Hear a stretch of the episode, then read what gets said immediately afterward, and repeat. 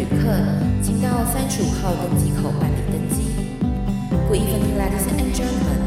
Passenger on the flight to Travel Charter, please proceed to gate number thirty-five. Thank you.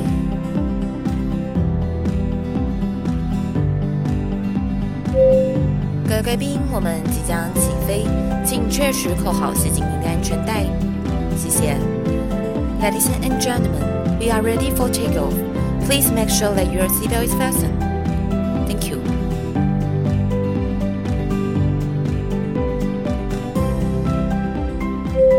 Hello，各位听众朋友，大家好，欢迎来到旅行快门，我是 Firas。今天这期节目呢，我们要带着大家去阿曼旅行。阿曼其实呢是在中东国家里面的一个石油国，可是呢，它却在大家的眼中呢不是这么的知名的。那呢，今天我想要邀请到两位来宾，他们就是呢在。阿曼那边交换学生待了一年的时间，所以呢，希望透过他们的眼睛来跟我们分享呢阿曼这个神秘的中东国家。欢迎我们今天两位来宾阿拉跟阿里亚。嗨，大家好，我是阿拉。Hello，大家好，我是阿里亚。好，我们两位优秀的学弟妹啊，那我想问一下，就是说，其实我们阿语系的学生呢，就是都会去很多中东国家去交换学生。那为什么你们两个这么特别，会选择在阿曼？因为这是我第一次听到，就是有人在阿曼交换学生的。嗯，其实。我们那一年算是第一届，就是我们阿曼索哈尔大学跟正大阿拉伯语系有交换的这个学程。然后主要是因为当初在索哈尔大学的语言中心的主任，他之前曾经到我们阿语系当外籍老师。哦，对，就是这个契机让他当上了主任之后，他就想说，哎，那我可以回到台湾来做一些交流，然后看有没有台湾的学生要来阿曼去做学习。然后当时就是我们是算是第一届，然后可能很多人，包含我自己，就是觉得，哎，阿曼好像很多人没有去过，因为大部分都是去埃及啊、约旦交换，所以我们等于是第一届就是有规模的去阿曼，然后可能很新奇，然后我们一团总共有十三个台湾人就去了阿曼。阿语系一年也才三四十个学生，你们去了十三个，那你们在台湾的老师还要上课吗？没有没有，就是有三届，然后总共十三个人去了阿曼。OK，哎、欸，那真的算是很庞大的一团呢，因为大部分会去交换，可能都是三四个名额而已，那他没想到竟然为我们正大开了十三个名额。因为他只是就是学费比较便宜，所以你只要有付钱，应该几个人都可以去。哦，所以他不是什么奖学金，对，没有奖学金，就是有谈合作，然后学费比较便宜这样子而已。啊，是多便宜？哎、欸，我们那个时候一学期学费加住宿就是一千七百美金，那我们去了两个学期，所以总共是三千四百美金。三千四百也大概十十万出头，对。就是等于说，我们去，因为一学期就是四个月，等于是两个学期的学费跟住宿这样子，总共就大概十万块。哦，那真的很便宜耶。对啊，搞不好你在台湾都要花比这更多的钱。就是跟在台湾以正大来说，含住宿，如果住好一点的学费差不多。对对，就是套房的住宿。哦，嗯、还还是套房啊？算是共用卫浴，可是三四个人一间浴室。哦，OK，算是大家一起 share 那个卫浴这样子。对，而且是有。一个叫穆斯塔法的巴基斯坦人吗？帮我们打扫哦，他会把整个厕所打扫的香喷喷的，还有厨房。对，所以我都叫他是在阿曼的妈妈。所以你看，不只是就是有便宜的住宿学费，然后同时还有配管家哎。哦，那个扫地的清洁工算是一个，然后还有另外一个专门就是类似射监的管家，他会包办我们所有的网路啊、水电。就只要有问题，就赶快 call 他，他就会来帮我们处理这些问题。现在的学生怎么可以过得这么爽啊？他们感觉这个交换的计划也没有开始很久，所以可能都还在推广阶段，然后就要吸引大家来去他们的语言中心学习这样子。所以学校非常非常重视这个计划，所以要把你们照顾好，回来你们就可以帮他们做宣传这样子。看起来是这样啊，但结果好像不尽人意。欸，好，我们待会再来聊聊到底如何不尽人意。好，那我想问一下，就是说在阿曼那边的大学上课啊，那你觉得在阿曼那边上课有什么不一样？因为我跟阿拉是不同班级的，然后我们班就是三个台湾人，其他总共一个班二十个人，就是可能十七个左右都是中国人。嗯，都是中国人？对，就是超多的。当初他跟我们讲说，去阿曼的学程是会有很多不同来自其他国家的人。结果去了之后发现，哎，除了中国人就是台湾人，我们就是讲一样的语言。不知道去那里就是除了认识当地的学伴以外，就没有其他人了。就是我们那一届总共三十个，就是外籍学生，然后台湾人十三个，然后中国人十五个。然后剩下两个是印尼人，那 那到底为什么要去阿曼学？不知道啊，就是不知道会有这个状况。他们其实中国人，他们十五个也是来自两三所学校，四川外国语大学跟西安外国语大学，嗯、那就是两两所。嗯，嗯，所以你们跟同学之间的交流也都是用中文啊？肯定的、啊，对啊，就学了一些大陆方言啊。哦、搞不好你大陆方言学的比阿文好。但我觉得，其实你今天如果要去国外学习，其实呃，你的学校环境尽可能还是要全外语的环境会比较好一点。对，所以、欸、学校其实有配学伴给我们，然后我们可能自己假日也都会往外面跑去认识一些当地人。OK，对，就只能自求多福这样子。对对对。好，那我想问一下，就是说，那你们在跟这些大陆同学交流的过程当中，有没有发生一些让你印象比较深刻的故事？嗯，我觉得以学习来说，比较大的差异是在大陆的外师是非洲人，所以在发音上会有一些不同。哦，对，比如说我们一开始自我介绍的时候，因为还没有很熟，就没有习惯他们的那个发音，他们会说 “Anna mean swing”，swing，Anna mean swing，就是 sing 的意思，China。哦，对，对对对，但我们都会念那个 saw 的音，是念 sini。对对对，但他们是 swing。哦，就有一个那个无意的那个，对对对对，然后就想啊，在说什么，不是很懂。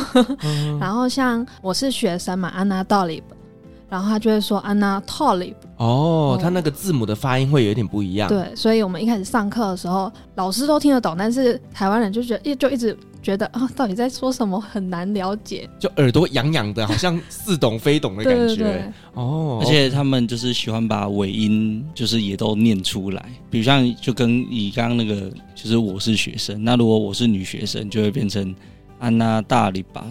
就如果是女生的话，就是有那个阴性字尾，那我们可能不会把尾音念出来，可是他们可能就会念安娜大里巴。不是不是，他们是念安娜塔里巴屯。就有一个 吞的音，那个尾音，吞，嗯哼，就是他们会把每一个细节都把它念出来。对，但其实我们在台湾，我们会把它给省略掉。对，我们比较懒惰。好，那我想再问一个比较敏感一点点的问题，就是说，那你们在跟这些中国的学生在交流过程当中，会不会有一些意识形态上面的问题？阿拉一开始有被呃讨厌吗？就是针对吧？就被公干这样子。没有被公干，私底下，私底下，而且就是有感受到他们一开始对我态度不太友善。哦，然后因为后来就是大家就是有比较熟了，然后就是有一次呢，我就从国外带酒回来，哦，这又是另外一个故事。反正就是大家聚在一起喝酒，那可能就是会玩一些游戏啊，可能就会讲一些聊天呐、啊，对啊，然后就是聊开了之后，他们就突然有人说，就是他们以前很讨厌我，那我就说，哦，我有感受到啊。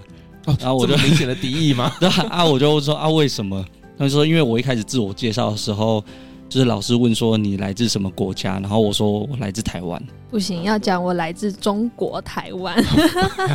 然后他们就就很不开心，然后讨厌我，应该有个一两个月，就是可以感受到敌意，大概有一两个月这样子。哦，因为在他们的眼中，就是台湾是中国的。对，你不可以。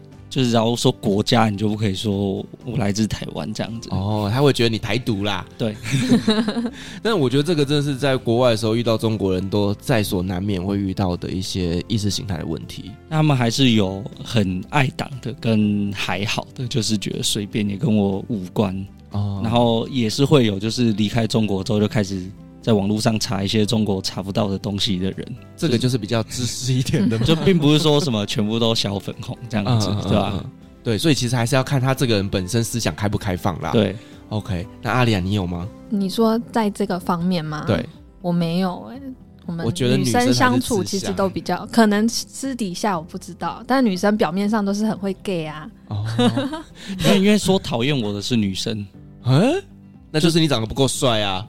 对，你今天如果是长得像彭于晏，谁还会讨厌你啊？那男生其实都是比较随便的，就是对于这方面，我观察到了，他们那几个去交换的男生，其实在这方面都蛮随便的。就还有一次，我跟一个女生因为就是新疆到底有没有隔离营这件事情吵架，然后那个男生就是还说就是有点生气，说不要吵啦这样子。哦，就是这个可能议题对他来讲是太敏感了，他们也不想聊。对，其实我之前在叙利亚念书的时候，我们跟大陆的学生也都是关系非常非常的要好。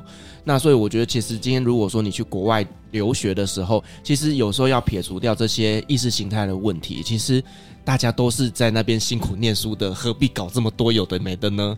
嗯，好，那我想再问一下，就是说呢，那呃，你们在当地学习的过程当中啊，那你觉得就学习阿拉伯文这件事情，跟在台湾有什么不一样的？诶、欸，因为我们班是算高级班。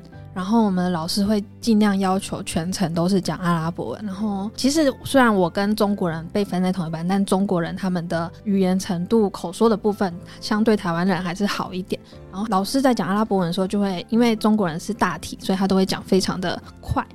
所以我一开始上课的时候都有点盲人摸象，就是其实不是很听得懂老师在讲什么，都要靠着课本上的文字去猜测说老师现在在讲的东西是什么，就是跟台湾差蛮多的。因为台湾的外师他都会了解我们的状况，所以会尽量去配合我们的程度。但是到了阿拉伯的话，其实也算是另类的一种学习，就是真的可以进步很多。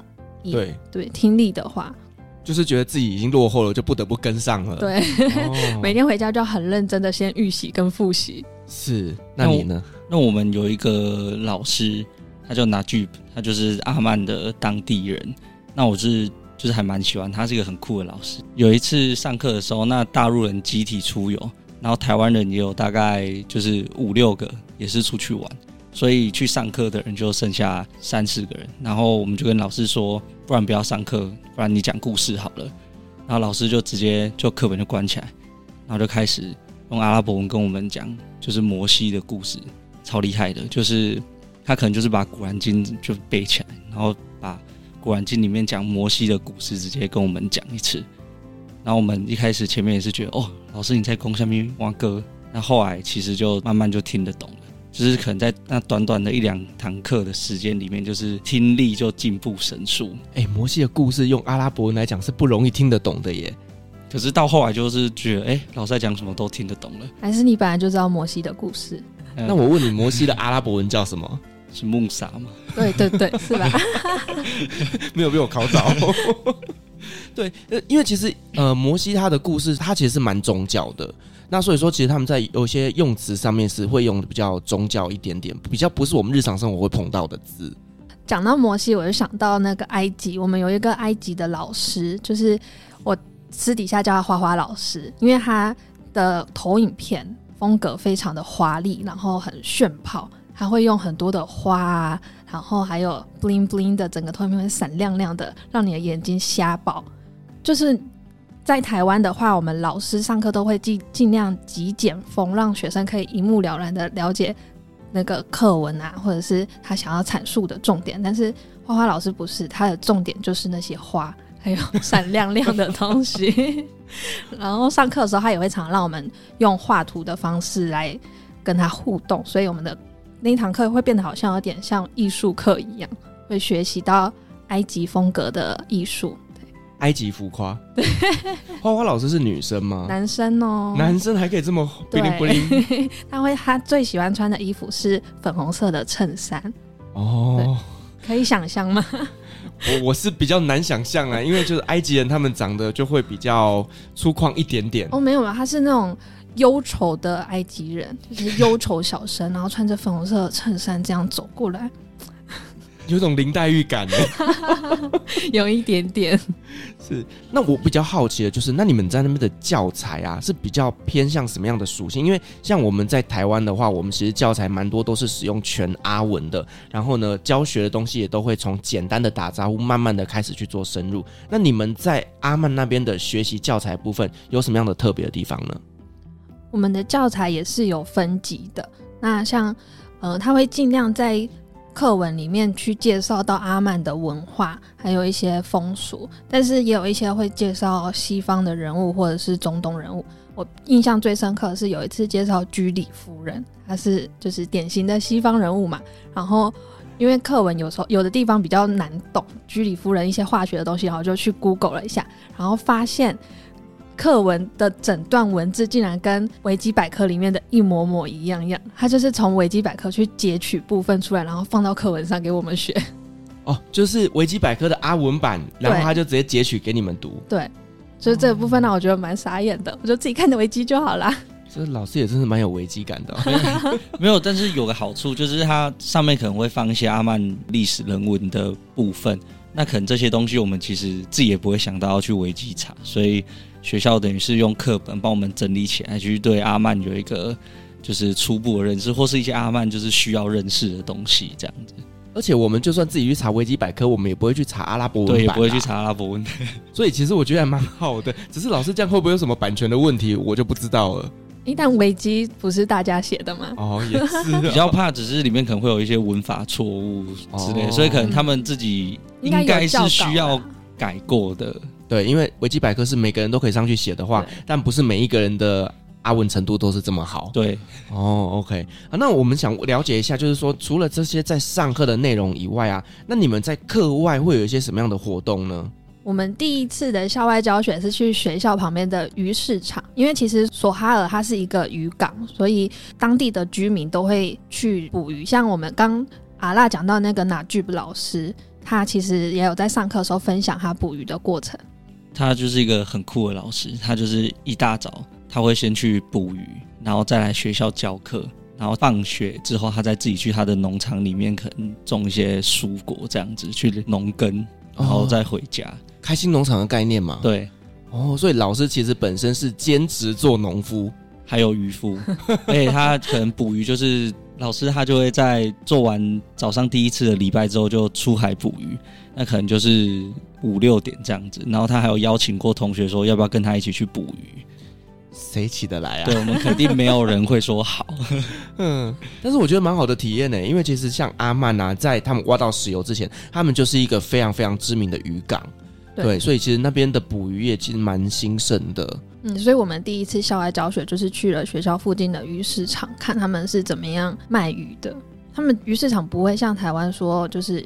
鱼是已经先在别的地方杀好，然后才运过来这里，就是你现场看他杀鱼，然后跟活跳跳的鱼在那里。而且他们那边买鱼都是那一整条一整条在买。对，因为台湾可能大鱼还会跟你说，哦，我要切几斤干嘛的，那边是整条带回家，嗯，自己处理，没有那么好服务。有啦，他们那个鱼市场当地还是有代客服务的啦，帮忙杀鱼的。有吗？呃，我们在沙乌地的时候有，oh. 就是你可能付个一块钱、两块钱沙币，然后他就帮你去鳞啊，帮、嗯、你去内脏干嘛的。所以其实鱼市场有这样的服务啦。好，我们下次再去试试看。还会想再去吗？哎、欸，超想的耶！因为疫情的原因，我们就是也没有出国，然后就会看着之前阿曼的照片来怀念，然后想说，哦，我之后解封的时候，我一定要再去一次阿曼。好了，到时候我们可以一起去，因为阿曼我自己也是蛮想去的。那刚刚那个老师跟鱼这个部分，老师还有特别在上课的时候都有跟我们介绍过，就是那里有一个叫国王鱼的东西，King Sama。对，然后就叫我们一定要去吃，还有指定某一间餐厅。然后我们有一次就是大家同学就约好，就真的跑去那间餐厅吃，就菜端上来之后，发现那就是台湾的虱目鱼。台湾吃到不想吃了哦，所以其实他们的名字不一样，但其实鱼是一样的。对，哦，那边也有蛮多这种国王鱼，然后他们觉得这个是很好吃，就是比较贵一点的鱼。是对，然后就就是虱目鱼。然后我们还有一次校外教学，是老师说要带我们去参访一个苏丹嘎布斯大学，就是以阿曼来说，他们的国王叫苏丹，那就他们苏丹建的大学，算是阿曼的台大这样子。嗯，对，第一学府。对。那我们去的时候就还蛮新奇，在想说，哎，我要去第一学府看一下他们的教学氛围是什么样不一样。然后结果到了之后，发现那是一个中阿交流活动。那这个中代表的就是中国，不是台湾的钟。哦、然后去的时候就很尴尬，因为就是心灵上会有落差，而且它算是一个官方活动，我们是去代表着当地的中国人，所以学生当下或者是大合影会有国旗之类的合影的时候，我们台湾人就是很尽量要躲到椅子下面去，不想被拍到，自己有一些意识形态在。而且主要是一开始学校的说法只是去参访大学，就他并没有说就是一个半官方的这样的活动。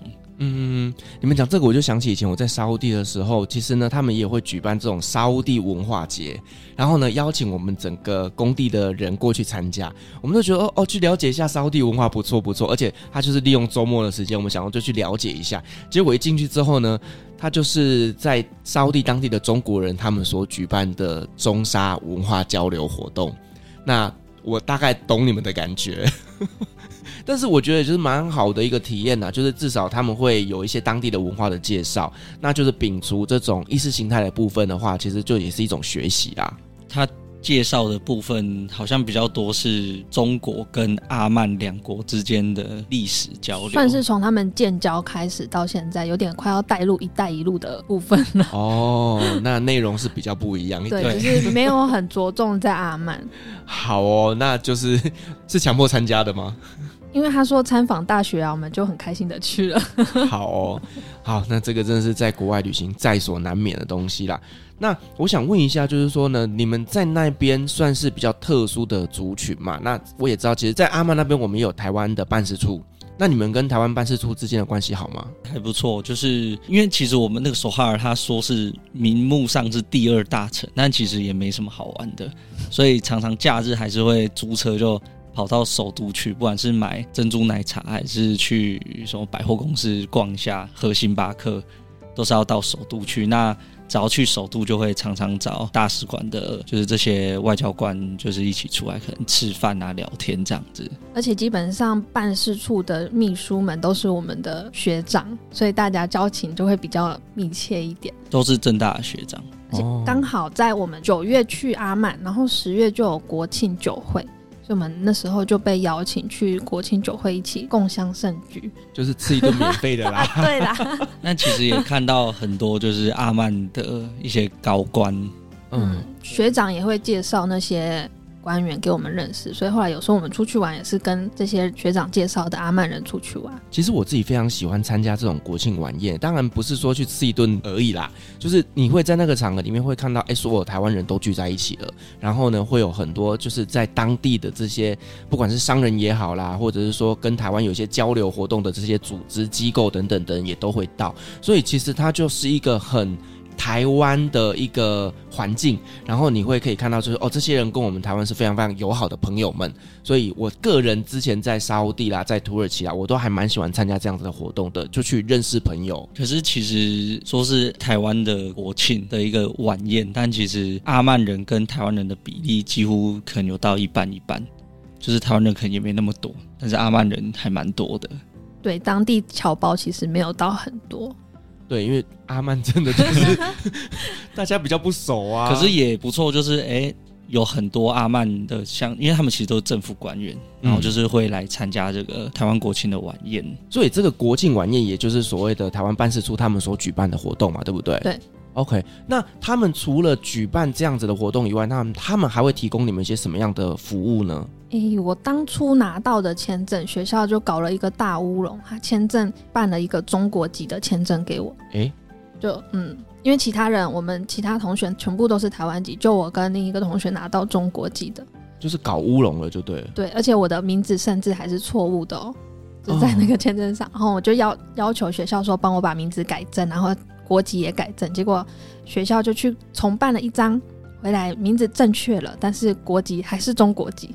然后那时候我们就很担心入境的时候会有问题，所以事先都先联系办事处来帮我们做确认会有没有什么问题。但就是办事处是说，包括学校那边也都说海关他们有打点好了，其实没有关系。那后续要用签证转居留证的时候，也是办事处的学长在帮我们看，说有没有办法去转成台湾籍的居留证。虽然没有成功，但是还是很感谢学长帮我们各种忙。嗯，对。对，因为其实我们有时候也并不是说什么很在意什么台湾、中国的一个国籍的部分，但有时候因为你的护照就是台湾，你拿到的签证就是中国，其实有一些海关他们根本搞不清楚台湾跟中国的时候，你在入境就会遇到问题。这是实质上的问题，不是心灵上的问题。因为我也很常被写成中国啊，所以这个都是我们在海外留学常会遇到的一些问题啦。对，那我们来聊聊就是跟阿曼人的一个呃互动的故事，好不好？我、哦、当初在去阿曼之前，就是在因缘际会下，就是有先认识一个阿曼的当地人，就是在过去交换前就已经先有在 WhatsApp 上面聊过天。然后当天我们到机场之后，就其实没有先约好，然后他就是居然就跑来接机，而且因为我们有 delay，然后他其实应该等蛮久的，可是他来之后，就是马上上前给我一个大拥抱，然后还送我一束花。然后马上就带我去办 SIM 卡。其实阿拉伯人其实都是这样，就是非常的好客。然后后来我们就是朋友嘛，然后也是常常就是去找他玩，因为他们家就在也是在首都附近，所以就会很常去他们家做客。阿拉伯人真的很喜欢邀请别人去他们家里吃饭呢。那我觉得蛮好吃的，我我愿意一直去。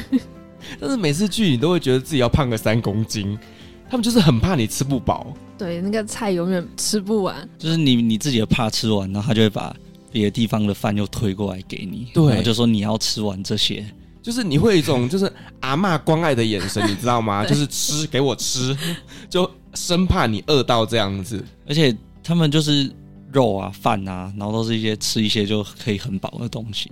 对，而且你可能觉得说哦，已经吃完了这一趴之后，接着不是上甜点。然后甜点完之后上水果，而且真的是让你不断的吃，不断的吃，你可以吃一餐饱三餐的概念。所以后来都知道去之前要空腹啊，就是可能前面少吃一餐。那他都会准备一些什么食物给你们吃啊？因为基本上都是那种香料饭，然后上面就摆那种很大块的肉，然后他们当地人就是用手抓这样子。对，哦，其实这边跟大家分享一下，就是手抓饭只能用右手抓，不能用左手抓。就是有一次。在吃的时候，那我是用右手拿着饮料，所以就是很下意识的，就是左手就要去挖饭吃。然后我那个朋友，他马上就用手，然后就打我的手，超大力的，然后就说不可以用左手抓饭吃。那你的朋友，因为他年纪可能比较长，可能四五十岁，所以他算是比较传统一点。传统的人，像我们女生，男女生是分开被招待的，的对。所以在女生那边，他的老婆啊，没有对我们这么严格。我们有一个学妹，她是左撇子。所以她吃饭也是会不小心就用到左手，但他们都说她发现之后就很紧张，然后那个妈妈就说啊，没关系没关系，你就用吧。就是他们对于外来的文化还是有包容。对，因为左手是擦屁股的，所以不可以用左手抓饭。那可能我朋友也是对我很严格，他其实英文非常好，可是他让我讲话都不可以跟他讲英文，一定要跟他讲阿拉伯语，而且不可以讲方言。一定要讲，一定要讲正统标准的阿拉伯标准阿拉伯语。哎、欸，这真的是很好的朋友哎、欸，对啊，然后他现在每天都还会发早安图给我，单纯打个招呼啦。对对对，维持联系，就是他们其实。都是会去主动维持关系的那个人，嗯，阿拉伯人都是这样子。对，因为其实我们到了当地之后，这些阿拉伯人他们都会很热情，知道我们就是想要把语言学好，所以他呢要求你只能讲标准阿拉伯语。我觉得真的是非常非常的贴心诶，因为对他们来讲，他们的日常生活可能都是用方言居多。对，而且他们还会用阿拉伯语去跟我们讨论一些文化上面的差异。哦，像是有一次。阿里他们就是有参加到这个朋友的妹妹的婚礼，因为他们的婚礼是男生女生分开办的，所以我其实也不知道婚礼发生什么事，这个要请阿里亚来说明。婚礼就是阿拉朋友的妹妹要结婚了，那阿拉伯人婚礼蛮有趣的，他晚上九点才开始，我猜应该是因为天气有点热，所以晚上开始，但是刚好那一天他的音响设备出了一些包。我们在九点的时候等了蛮久的，然后可能十点的时候才正式开始。然后那个新娘她穿的是西式的婚纱，她就穿着白纱，自己一个人走过了那个红毯。我觉得蛮心酸的，就那个画面想象起来，因为他们的婚礼就是男女分开嘛，所以在女方的婚礼你看不到新郎，然后他就是一个人慢慢的走。慢慢是因为大家都想要跟他合照啦，也场面其实很欢乐，但就是少了一个男伴陪他走。然后他就是大家合照，然后等到他终于走到终点的时候，他就会坐在那边，然后大家又一窝蜂的上去跟他合照。整个婚礼的过程就是合照 and 合照，然后在最后要结束的时候，他们就会放很嗨的阿拉伯音乐，然后大家一起跳舞。跳舞的话，其实就是简单的摇摆身体，然后最多的就是一直抖胸。抖胸就是你们试着想象你的左右肩膀一前一后，就这样这样这样这样。左右左右左右左右，然后抖很快那样子，就很波涛汹涌的一个画面。然后他还要女生跟女生的胸部这样一起，两个人一起抖胸面对面，就是有点小尴尬，但是还蛮好玩的。还有屁股撞屁股这种玩法，哎、欸，我都不知道女生玩这么开哎、欸。对，没有男生的状态下，他们都是蛮乐于去展示自己的身躯的。对，嗯。但婚礼一结束，我们要上小巴的时候，他们就会赶快把。所有的罩袍啊，然后包括头发都要罩起来，不能够被看到哦。所以说在，在呃女生的婚礼的当下，是可以把头巾、罩袍全部都拿掉的。对，因为全部都女生，只有一个是阿拉朋友的小儿子，就一个小男生在那里跑来跑去，就他是唯一在场的男性。好想当小男生哦，他好幸福。真的，我觉得有时候真的只有小朋友才能看到这么美好的画面。然后。还有一个比较特别的是，他们婚礼虽然说就是拍照，但他有准备一些小点心，是阿拉伯传统的甜点，就是很甜的甜点，然后还有咖啡，阿曼咖啡也是当地蛮有特色的一搭配甜点的饮料。对，那另外他还会准备伴手礼，那个伴手礼是指甲油，所以当天除了看到大家跳舞拍照以外，还会有一群人坐在桌子上涂指甲油，就是很微妙。是你帮我涂，我帮你涂那样子吗？对，哦，很有趣的画面。那嗯、呃，男生女生分开办，那女生这边在跳舞，那男生那边在干什么？那因为那一天其实是我朋友的妹妹结婚嘛，那等于我们比较算是女方这边的亲友团，就是跟男方是没有关系的。哦，那他们其实男女方的婚礼也是不同天办，所以那一天等于是呃，我开车专程载女生去参加婚礼。然后我就在我朋友家跟我朋友聊天，那就是回到刚刚讨论的话题，就是因为他们在参加婚礼，然后我朋友就开始跟我讨论说，你觉得婚礼像这样子男女生分开办比较好，还是合在一起办比较好，或者是说像我们这样子自由恋爱比较好，还是像他们可能都是媒妁之言，对，或者是就是跟近亲就那边的习俗，就是跟一些表妹、堂表姐妹结婚这样子比较好。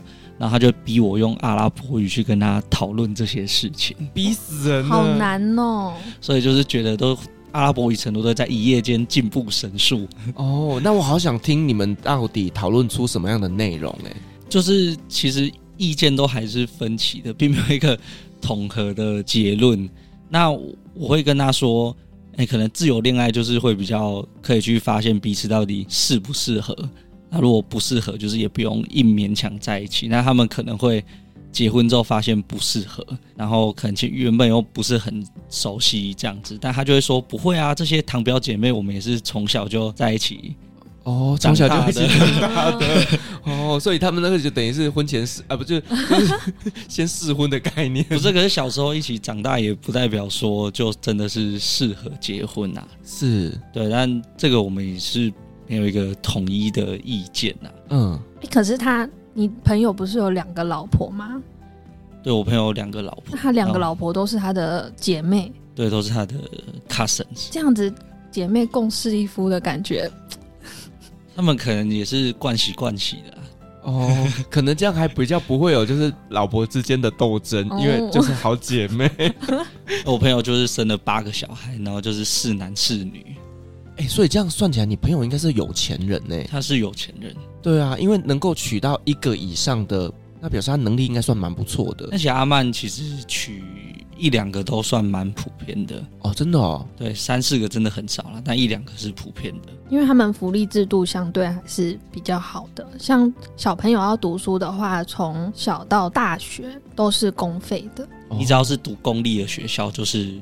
都是不用钱的，除非你要读私立或一些比较好的学校，你再自费。哎、欸，我没有想到他的福利也这么好哎、欸。他们人口少哦，然后姑且算是石油国，虽然没有很多，但因为人口少，所以分下去的东西每个人还是可以得到很多。嗯嗯，所以因为有政府的照顾，所以他们也比较乐意生小孩。应该也算是伊斯兰的教义规定，他们。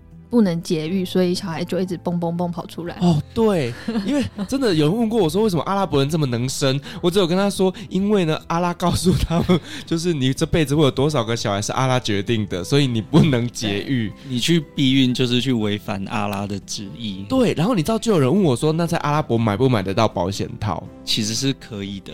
我自己是不会特地去注意这件事情，这个我也是没有需求。但因为我们我们平常去补充生活物质，就是在家乐福，对对啊，那家乐福你乱走乱走，就是还是会看到保险套区，但是他就是违背了阿拉的旨意，还是他是拿来吹气球用的？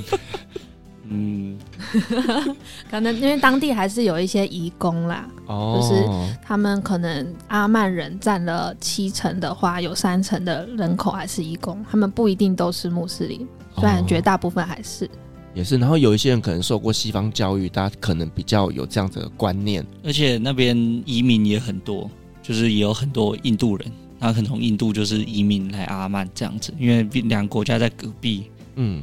我就是当地还是会有很多移民，那可能就是印度人就是居多，因为印度跟阿曼就在隔壁。那他们其实很多也都不是伊斯兰教的。那阿曼其实算是一个宗教上面非常宽容的一个地区。哦，所以说其实这些保险套还是给这些可能外国人使用比较多啦。那再补充一下刚婚礼的部分，就是除了跳舞以外呢，有些女生可能比较不会跳舞，那她们就会在旁边发出一些声音来表示参与，然后那个声音蛮特别的，后面要注意一下音量，就是啊，我不是我不是很能，有点破音，对，但是是类似这样，然后后面会拉到很高音，就是然后因为他们舌头阿拉伯是有卷音的，大家就会 这样子。我刚被你吓到了。我刚刚有说要注意音量，然后手还要摆在那个嘴巴前面，因为可能会喷口水。哦，所以是他们每一个人都会在婚礼上面做这件事情。对，从头到尾就会一直会有一个乐乐乐的声音。太吵了，这真的是算是取代我们婚礼的拍手。哦，对，就是他们开心的时候，可能就会做这样的一个行为。嗯，对。哦，哦，我想到像那个森林里的猴子，哎。哦，就是那个声音，有我有画面的。好了，那我们刚刚聊的就是说比较跟他们当地人相处啦，以及一些文化差距的部分。那我想要再带回来就是阿曼的旅游的部分呐，因为其实对于大部分的台湾人来讲，阿曼是一个陌生的地方。那你们在那边生活一年的时间，有没有推荐一些景点是大家可以去那边旅行的？因为阿曼的话，它以旅行的方便度来讲，其实不是很高。因为他们第一个就是阿曼人几乎都有车子，嗯、所以他们交通建设是非常不发达的。像几乎只有首都有公车，那像我们在的第二大城索哈尔就是没有，索哈尔也有公车，但已经很少，然后跑的线路非常少，而且阿曼人家里都有车子，所以大众运输工具并不是非常的发达，所以。基本上去阿曼玩都要租车，那就像呃，我们假日也是很常，就是租车，然后就到处去跑。就像我说，可能就是跑去首都买珍珠奶茶就要租车。那首都其实就已经有很多知名的景点，像是有这个苏丹嘎布斯清真寺，那它是阿曼国内最大的清真寺，然后也有世界上第二大块的波斯地毯，然后还有一些水晶吊灯这样子。然后他在清真寺里面也会有人去做这个讲解哦，对，就是有点有观光化，进去也要门票。哦，第二大片的地毯，那很大哎，最大的好像是在阿布达比，对不对？是。对，阿曼这个本来它其实是第一大，但阿布达比那个在意的，它开了之后，它就变第二了。但还是很大块啊，就是一整片。它号称就是纯手工，而且那个纯手工的地毯非常非常昂贵，对，对吧？所以也是财大气粗的国家，是啊，耗费巨资，毕竟有石油。那首都还有一个算是观光市集吧，叫 Madra，然后它就是在海边，那它就有点像以台湾来讲，可能就像淡水老街或旗山老街这样子，它就是会卖很多可能阿曼特产啊，然后观光客会买的东西啊，吊饰、明信片，然后还会卖一些袍子啊，然后头巾。那都是给观光客买的。就是你去到了那个市集之后，你就可以把自己打扮成阿曼人哦，就是穿着他们的那个白袍，然后有一个小圆帽，然后再一个匕首。对，像我们在大稻城的话，就会想要穿旗袍走一圈这样子。会吗？我有做过哎，因为我觉得很多人到阿拉伯国家的时候，就一定会去买一个长袍，然后海湾国家可能就是会再买那个头箍，那个黑黑的那个，就是装扮成这样子一个形象去拍照，我觉得是蛮好的体验啦。对，那在阿曼他们不是像呃沙乌地或者是阿联酋是那种白色的头箍，然后在阿曼它是有一顶小圆帽，或者是他们会用色彩鲜艳的布去把它。缠绕成缠绕在头上就变成一坨，嗯，对，所以它是跟海湾其他国家不一样的面貌。对，那我们刚刚讲到就是市集里面就是卖一些观光客会买的东西嘛。那除了这些传统服饰的 cosplay 装扮以外，还有什么东西是大家去那边会买的？阿曼很有名的东西叫做乳香，它其实是乳香树的树脂。那阿曼人他们自己本身每天都会熏香或者是熏房间。让自己的身体会有乳香的味道，它号称应应该实际上，因为在我们中药里面，其实它也是有入药的，它就是可以让你的呼吸道更舒服，然后抗发炎。所以很多人到了阿曼之后，也会去买乳香带回家。嗯，但是乳香其实品质落差非常非常的大。对，因为我朋友曾经从阿曼带回来两包乳香给我，那我那时候真的很开心，因为乳香真的就是很贵。那他买那个给我之后，我就去网络上查一下怎么使用它。他们就说把它放在一个盘子上面，然后用火去烧它。然后我一烧起来之后，我家就像火灾一样，你知道，整个浓烟密布，就觉得可能我家如果有那个警报器，大概都要洒水下来了。对，以阿曼来说，传统的方法应该是他们会有炭块，你先像烤肉一样把炭块烧红了之后，然后再把乳香放在上面，让它慢慢的熏，这样子就不会有大烟。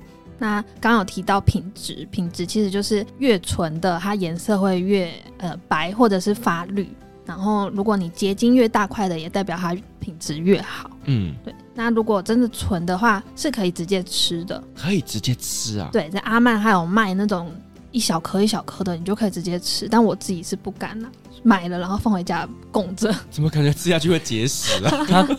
它品质落差很大，就是像这种观光市集有卖那种一大包比较便宜的，嗯，那也是在百货公司里面也是会有专柜，就是专门在卖乳香的，就比较精致一点点。对，OK，那我们可不可以再聊一下，就是阿曼人他们平常的日常生活吃些什么东西？吃的东西就像我们刚刚提到的手抓饭，然后或者是他们会吃一些烤饼，然后去沾乳酪啊，或者是印度的酱料。他们其实蛮喜欢吃印度菜的，在阿曼除了当地的手抓饭餐厅以外，大部分看到就是印度餐厅。就可能印度人也很多，所以就有很多印度餐厅。然后或者是路边会有很多玛卡直贩，其实就是咖啡，大家其实都是卖吃的。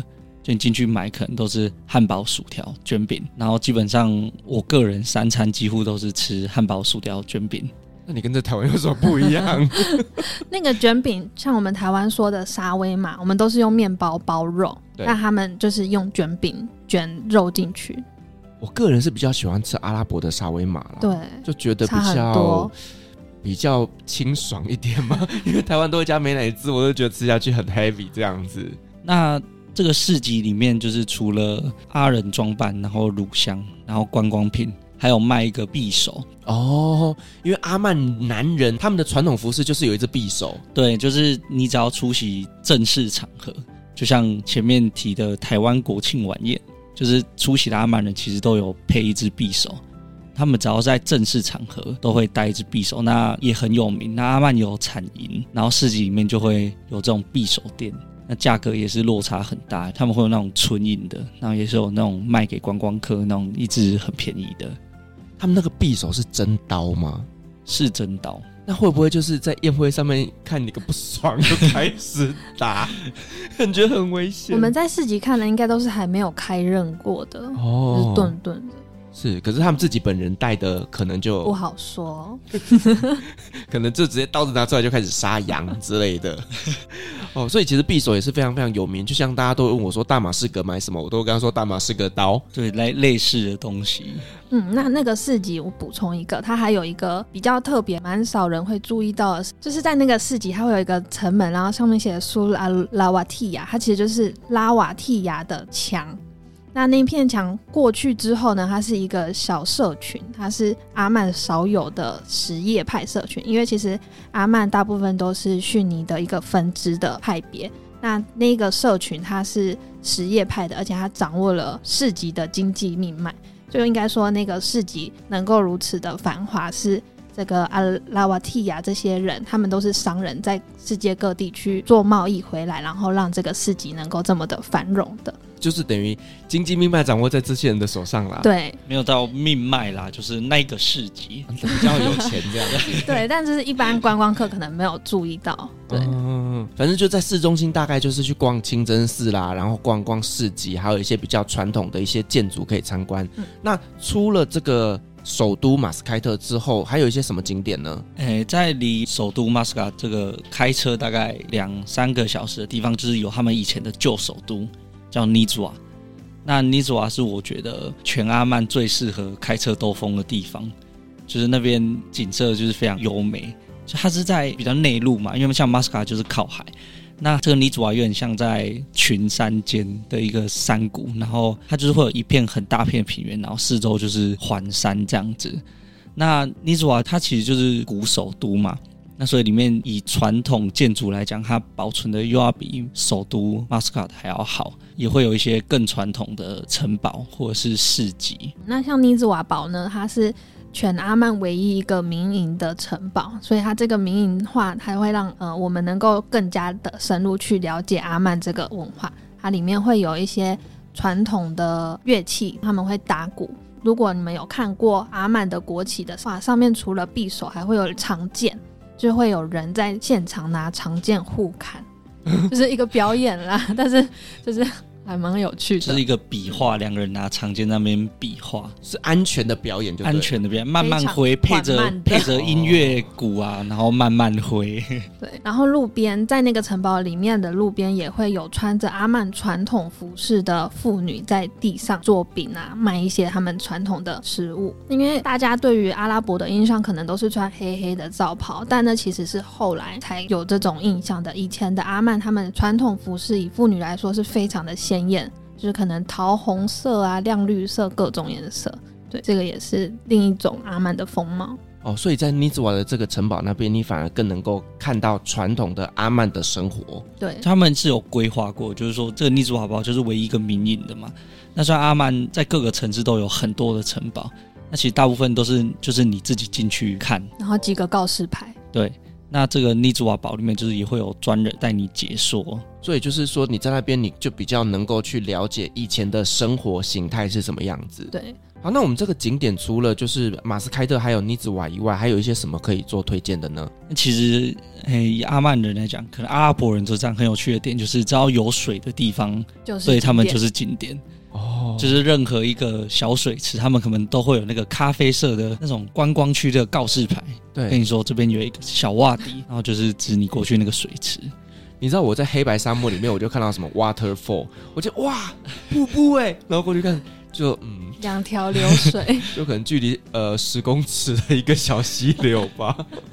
对，那阿曼就是它的自然景观非常丰富嘛，就是有山区，然后海岸线的景观也很丰富。那山区的话，比较有名的就有绿山跟太阳山，那他们海拔其实都在三千公尺以上，那边号称是阿拉伯半岛上面的大峡谷。那你上去看，就是可以看到一些就是很壮阔的风景，但其实开车上去就是会很辛苦，可能都要开三四十个小时的车。三四十没有三四个小时的车，哦、我，我想说，我有坐在车上那么久吗？对，然后那个路也开到后来都不是柏油路，都是那种石头路，然后旁边就是悬崖峭壁。所以如果租车，一定要租四轮传动的，而且要保全险，基本上都会有险。我就是从那个太阳山下山的时候，然后就是一个蛮陡的斜坡。虽然那是柏油路，结果我踩刹车的时候好像有点失灵，然后还就冲到对向车道，然后就差点就冲出那个。因为它是一个发夹弯，然后我们最后停在那个发夹弯突出去的那个弯点，超可怕的。然后旁边的车还停下来问我们说：“你们还好吗？你们还好吗？” 我很感恩上帝，你们现在还能坐在这边录音，是感谢阿拉，感谢阿拉，感谢真主。对，所以在阿拉伯开车的话，其实要注意，因为天气太热，然后加上长城的路程的话，那个刹车皮会过热，然后会导致它效用没有那么好。嗯，所以就会有这种现象发生。所以这个就是租车之前就必须要先去确认一下它的整个车况是不是好的，就是可以租好一点的车啦。而且其实那边租车很不贵，比台湾还要便宜。嗯，你如果租那种最低阶的，就一般的什么 Camry 那种车，可能一天只要一千两百块台币而已。哇，好便宜耶！然后像台湾有绿溪龟，阿曼的纬度跟台湾差不多，所以其实也会有绿溪龟到阿曼的一个叫素尔的地方去产卵，所以他们会有一个。绿蠵龟培育地，那在海龟它产卵的季节的时候，就可以去那边看它的小乌龟如何破蛋，然后慢慢的一步一步走向海洋。这也是他们当地富裕的一个重点。那这个地方它除了是富裕地之外，它也是当初辛巴达的造船厂。就是阿曼除了捕鱼之外，他们还有一个厉害，就是他们船很厉害，所以它的造船厂也是大家会去观光的重点之一。在那边的造船厂，你可以进去里面实际的看他们是如何去制作了。那苏尔回到马斯卡的路上呢，有一个蛮神奇的地方。以阿文来说，它是它就是说是被星星陨落的地方，但是其实它是一种克斯特地形，就是它是石灰岩被海水，因为它距离海边蛮近的，海水侵蚀了之后，然后造成当地地层整个大下陷，然后有一个很大的洼地。那水深大概二十公尺吧，那个水是呈现一种绿松石的颜色，会你可以看到很多呃人在那里游泳、跳水，因为它就是在路上，然后就突然陷一个大坑下去，然后就是有水这样，然后很多人就会从平面的地方就往下跳，感觉非常非常漂亮哎，整片绿色的，对，绿松石的颜色，哇。所以其实你看嘛，阿曼它不止除了这种首都，还有一些古城，又有山又有海，真的是一个蛮值得推荐给大家去观光的一个景点呢。那就是在这个尼祖瓦堡旁边，就是有一个牲畜市集，它就是每个礼拜五的一大早，然后就是大家就是会在那边卖一些羊啊。马、马、羊啊，就是骆驼，对，哦，牲畜交易，对，然后他就是会每个人就是会带可能自己家里养的，然后就去，然后就是在那边寻啊，给大家看。对，它是一个圆圈的，就是要买的人可以，买家可以站在圈的正中间或者是最外面，然后还有一个走道，就会那些商人们就会带着他的小羊啊、大牛，这样一直绕圈圈走。啊，你喜欢的话，你就可以摸摸他的屁股，看他会不会生；摸摸他的头，看他健不诶、欸，头脑好不好？这样子。他们就是在里面绕，然后外面的人手就一直摸，就是摸那些羊屁股啊，就是从头摸到脚。对，然后、就是、好不舒服的感觉哦。你喜欢的就是可以跟那个主人讲。你有考虑过羊的 感受吗？他们很多直接就是买的，然后就被抱到车上。嗯。关到后车厢也有哦，就是你喜欢哪一只羊，就现场抱回去，对对对，现场抱回去。对，而且我有跟他们买的人聊一下天，他就说这个是晚上要带回家，马上宰来吃的哦。对，他们都自己处理哦。对，就有可能是带回家养，但也会有那种带回家吃的。所以他们人真的都很知道怎么去杀羊，这我们真的没办法想象，因为我们都是有专业的帮我们把这些肉处理好，可是他们是家家户户都会杀羊哎。对，应该是因为没有看到那里有那个 待处理。对，好哦，可怜的羊儿们。那我想问一下，就是说你们以台湾人去到那边念书啦，那我相信，毕竟阿曼是一个对我们来讲是一个很陌生的国家。那你们在那边有一些什么样特别观察到的细节，可以跟我们做分享呢？就是阿曼的房子啊，它普遍都不高，就一般人家家里几乎都是两层楼，就连三层楼都是很少的。然后就是连在首都也不会有什么高楼大厦，就是看起来市容看起来可能就跟台湾的好不好？屏东市的高楼都还比较多那种感觉。那好像是因为说房子的高度不能高于清真寺的换拜塔，有这么一个说法，哦哦、所以房子也不会都没有高盖很高。另一个就是除了高度以外呢，他们连颜色都会有规定。嗯，就是颜色尽量是要贴近他们当地的颜色，就是黄色啊、白色，就是 cream 的那种颜色。所以看到的市容其实蛮一致的，就是黄土的颜色。哎、欸，对，但是很无聊。他们连警车都是那种黄土的颜色。哦，是哦，嗯，所以他们就等于是说，呃，整个城市就是这个规范的颜色。对，因为他们那个苏丹上一任的苏丹，他就是认为说，我们在现代化的同时，也要保有阿曼传统的样貌。就是不要被过度的现代化所取代，所以在整个国家都推行了这种房屋的规定。嗯哼哼，就像他们平常出门的时候，不管男生女生，几乎都是穿袍子出门，就是去上学啊，去工作，或是一般去逛街。只要是阿曼人，都是穿袍子出门的，因为这就是他们传统的服饰，他们不会习惯说穿 T 恤牛仔裤出门这样子。哦，所以。不会像我们在台湾，就是会穿长裤，或者是穿个 T 恤或 Polo 衫这样子，他们就一定是穿他们传统的阿拉伯服饰。这个其实并没有很强硬的规定，也没有法律规定。阿曼其实以法律上来讲是一个蛮，其实还蛮开放的。但其实阿但阿曼人本身就是很传统，心里就是比较会去。遵循以前的人的做法，这样子。嗯哼哼。那我们其实，在前面有提到，就是说阿曼其实它是一个产油国。那呃，我们知道，其实以产油国来讲，他们的福利其实都是还蛮不错。像前面刚刚有聊到，就是阿曼的学生念书是都政府会补助嘛，对不对？那生小孩也都会有一些津贴。那除此之外，在那边他们还有什么样的福利呢？以前呢，就是如果你只要成年十八岁以后。最一开始是男生，只要男生成年了，国家就会分配一块土地给他。怎么那么好？超幸福的。然后后来因为男女平权，所以连女生都有。但是到去年开始之后，他们的地价开始上涨，然后国家就觉得啊，这样不行，所以就改成分配制，就是如果你是一家之主的话，你才可以去申请这个配额。那在二十三到四十岁。然后，如果是男女，就是男女一起抚养一个家庭的话，那那个房子也是写爸爸跟妈妈的名字哦。我觉得算是，诶，因为在大家眼中都会觉得阿拉伯蛮父权的。不过阿曼在这一点上，其实就相对颠覆我们的想法。他那个土地登记的名字是写男女双方。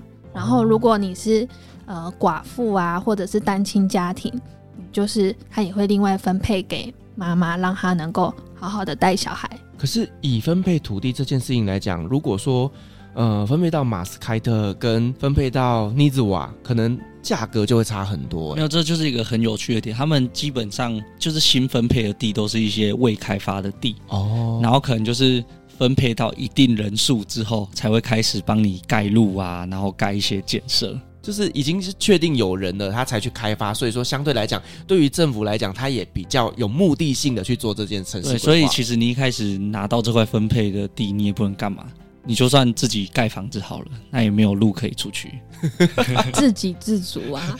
就可能等个二十年后，这个土地大家都分的差不多之后，政府就会开始铺路，然后你就可以开始去盖你的房子了。一般也不会那么久了，因为阿曼其实还蛮多那种杳无人烟的地方，嗯、但是就是会有一条柏油路。他们其实盖房子也很便宜，我之前跟这个阿曼的朋友聊过。他们基本上盖一栋这个两层楼的豪宅，就是很大间哦，那可能就是两三百万台币而已，就是自己盖的，然后可以盖一栋非常大。有开放外国人买地吗？研究一下，我们到时候可以这边盖别墅。那他们因为就是政府的福利都还不错，所以其实要取得阿曼公民资格，其实是非常难的哦。他还是要保障他们当地人，对，基本上就是保障本来的阿曼人这样子。这个也是很很合理的啦，对，因为如果说这么容易让每个人都取得他们的国籍的话，那这样子的话，他这些福利就要广发给其他更多的人了。好，那我们今天真的很高兴邀请到阿拉跟阿里亚来跟我们分享。哎，你们两个名字真的很像哎，它其实是一样的字根，就意思都是高的意思。哦就是哥哥跟妹妹的意思啦。对，我们在阿曼号称高高兄妹。